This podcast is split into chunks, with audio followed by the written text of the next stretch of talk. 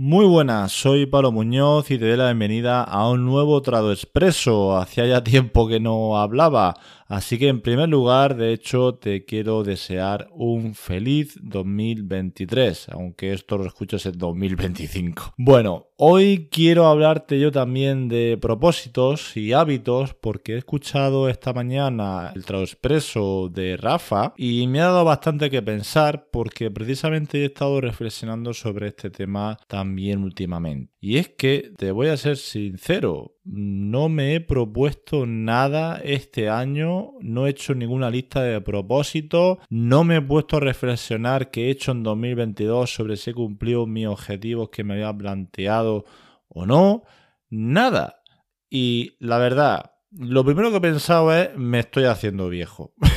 ya me da igual que pasen los años y ya. Pero bueno, en realidad me he puesto a hablar con, la gente, que ayer quedé con, unos amigos y hoy también lo comentaba con otro. Y, y sinceramente, yo creo que lo que me pasa es que, aparte de hacerme viejo, en realidad, esto de hacerme propósitos y cosas así, ya lo llevo haciendo desde mayo, junio de 2022. De hecho, eso lo comenté a Rafa no hace mucho en Granada que nos vimos. Y es que como que cada mes digo, bueno, pues este año me voy a centrar en esto. O sea, este año, este mes me voy a centrar en, esta cosa. Y así es como he ido haciéndolo mm, desde hace unos seis meses. Entonces, claro, ha llegado enero de 2023 y yo, pues, ha llegado el lunes, el día 2, y he ido a mi gimnasio como siempre, he dado mi paseo, he trabajado como siempre, intentando no tener distracciones del móvil, del ordenador, he intentado comer de la manera más saludable posible, y sin más, he intentado quedar con, amigos también, he intentado leer un poquito, he jugado a, un videojuego un ratito también, y es que mm, llego a la cama, me acuesto y digo, pues es que estoy muy bien.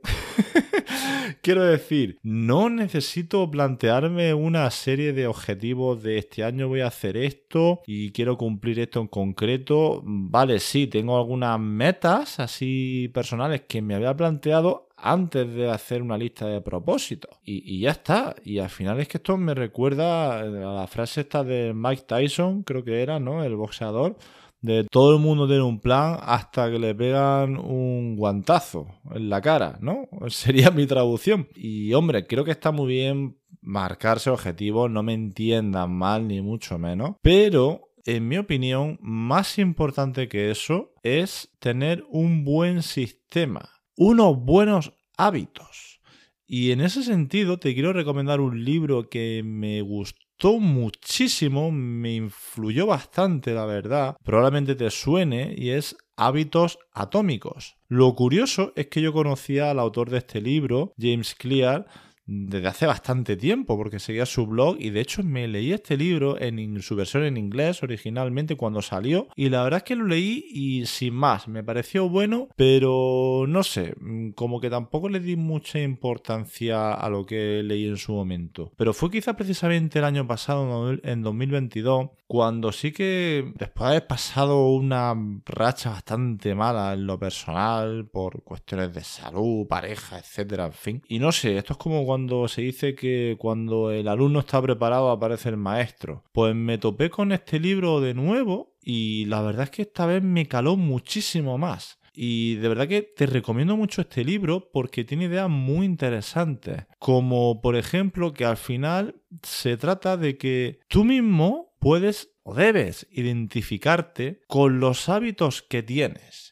Si tú te ves deportista, y esto te lo digo porque es un ejemplo que me ha pasado a mí, que a mí me encanta el deporte, me encanta entrenar, claro, realmente me puse a analizar y digo, ostras, pero ¿qué hago haciendo tanto deporte, comiendo bien? Cuidándome porque me gusta, no por mi aspecto físico, sino porque es que me gusta, de verdad, me encanta entrenar y comer bien. ¿Qué hago? Que llega el fin de semana y quedo con unos amigos y me bebo no sé cuántas cervezas y copas y acabo fatal y demás. No tiene sentido, no estoy diciendo que esté mal hacerlo, pero reconozco que no me cuadraba eso en mi personalidad, en mi faceta de deportista. Y fue entonces cuando dije, oye, pues voy a intentar reducir el consumo de alcohol. Y vamos, fue en plan bestial. O sea, es que estuve en plan dos meses sin probar gota de alcohol. Y bueno, al final luego ahí salí con un amigo y sí que bebí algo, pero ya no, como tenía el hábito formado, pues en vez de emborracharme y pillarla como siempre me pasaba antes, pues bueno, eh, controlé bastante y sin más. Y de hecho al final, porque al final creo que la clave está en tener un término medio. Y, ahora pues oye, puedo estar tomándome mi cerveza sin alcohol, eh, que creo que es mucho mejor que un refresco, sin problema, pero me acuerdo, por ejemplo, antes te comentaba que estuve con Rafa en Granada y estábamos con un amigo suyo y, bueno, pues después de un montón de sin alcohol y demás, pues estábamos muy a gusto por la tarde y me apeteció tomarme un copazo mientras jugábamos al ajedrez. Pero bueno, luego volví a mí sin alcohol y sin problema.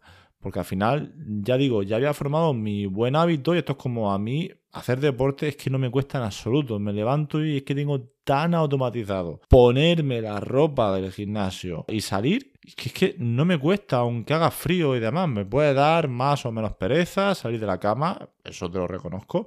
Pero vaya, que al final lo hago. Y todo esto fue gracias a, a un montón de cosas que contaba el libro mira, te doy otro ejemplo y que me gustó mucho, ¿no? Y es como, igual puede parecer muy obvio, pero nunca mejor dicho, lo que te dice James Clear en su libro Hábitos Atómicos es que tienes que hacer que lo que tú, el hábito que quieras desarrollar, tienes que hacerlo fácil, tienes que hacerlo visible, tienes que hacerlo obvio.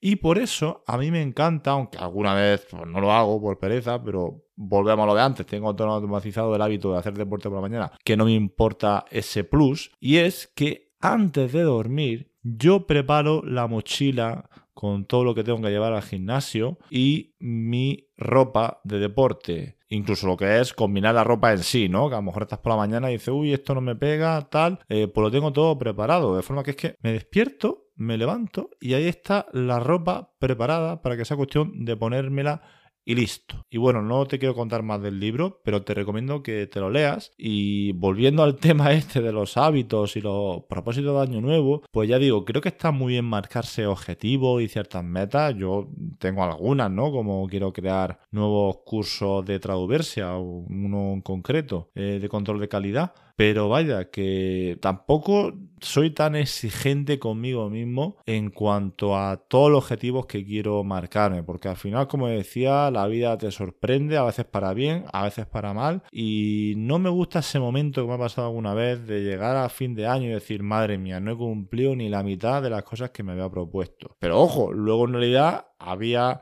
hecho una serie de cosas que no haya pensado inicialmente y de lo que me sentía orgulloso. Así que bueno, yo de luego, vamos, te recomiendo que sigas también las palabras de Rafa, ¿no? Y pruebes este método que él comenta del Bullet Journal, pero vaya, que si no te has marcado ningún objetivo, no lo sueles cumplir, pues no pasa absolutamente nada. Mi recomendación que yo te puedo dar es que más que objetivo, te marques hábitos y trabajes sobre esos hábitos. Y ojo que los hábitos pueden ser un mal hábito que lo quieras quitar. Y fíjate, te comentaba que si querías que formaras un buen hábito, pues lo hicieras visible, evidente, obvio, fácil, pues Aquí será lo contrario, ¿no? Que quiero dejar de comer guarrerías, pues no las compres, no las tengas a la vista, no vayas tanto al supermercado o si vas al supermercado no pases por la estantería de los bollos, de la comida poco sana. Fin,